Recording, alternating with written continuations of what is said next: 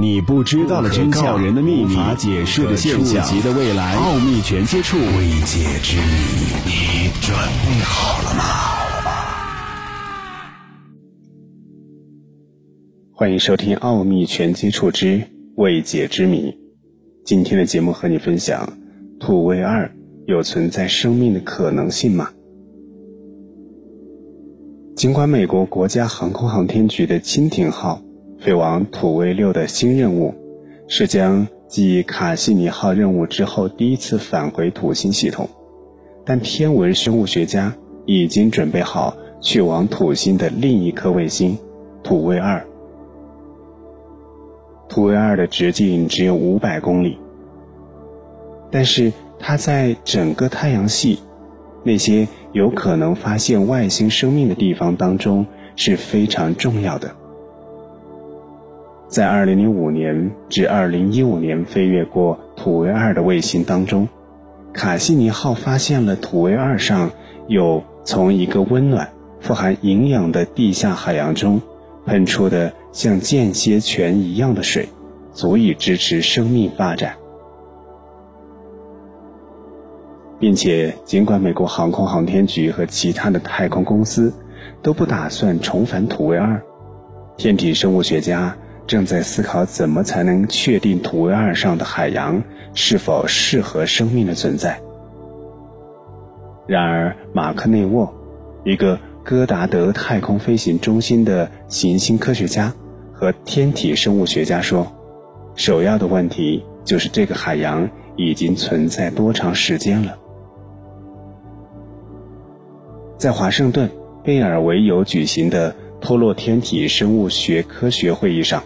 他说：“要想在卫星上存在生命，它的生物化学必须有能量来源，而最有可能的能量来源是水和卫星炙热的岩石内核之间反应产生的化学物质。类似的反应是在地球表面深处的热液喷口周围繁荣的生态系统的燃料。但是土卫二很小。”它储存化学物质的能力有限，马克内沃说：“如果那个海洋太古老，那创造海洋的反应可能已经消退，从而剥夺了海洋里有机物的能量来源。如果那个海洋太年轻，它存在的时间就不足以让生命出现，至少存在的生命还没有能够检测到。为了得知那个海洋到底有多大。”他模拟了土卫二在过去十几亿年当中的进化模型，观察的不只是它与土星巨大重力间的相互作用，还有它和其他卫星、卫星环之间的反应。看这些反应会不会导致它内部的冷暖变化。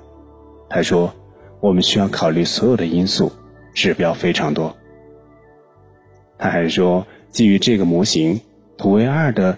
海洋大约有十亿年的历史，如果这个海洋太年轻或者是太老都有可能，或者它的年龄可能有五千万年，但底线是它既没有特别老，也没有特别年轻，所以这个结果还算可以。关于土卫二，其实有一件非常有意思的事情，是它将水直接喷射到太空当中。在那里，携带正确仪器的宇宙飞船可以探过羽状物并采集样本。这种事情卡西尼号做过很多次，但是当它设计之初，没有人想过像土卫二这样的地方可能会有生命，而且那些器械都没有设计成探测生命的样子。美国宇航局喷气推进实验室的分析化学研究员杰西卡·克里姆说。有一种方法可以完成这项任务，那就是利用激光诱导荧光检测毛细管电脉。首先，让航天器穿过雨流，收集几微升的物质，然后将它融化，用荧光染料标记，并溶解在导电容器当中，再通过一个五十微米直径的毛细管，在毛细管上施加一个固定的电压。不同的化学物质以不同的速率穿过管子，分开成不同的群，这就可以用镭射光探测到。杰西卡克里姆说，民用系统的大小大约是洗碗机，而我们的是鞋盒。这个鞋盒能够根据重力分辨出像氨基酸那样的有机分子，是左撇子还是右撇子，这很重要。因为非生物倾向于产生的两种物质的一半对一半的混合，而生物倾向于其中一种或者另一种。”但是喷气推进实验室的天体生物学家史蒂芬·万斯说，部署一个或多个着陆器也会很有用。这些着陆器可以携带一些器械，像地震仪或者重力传感器。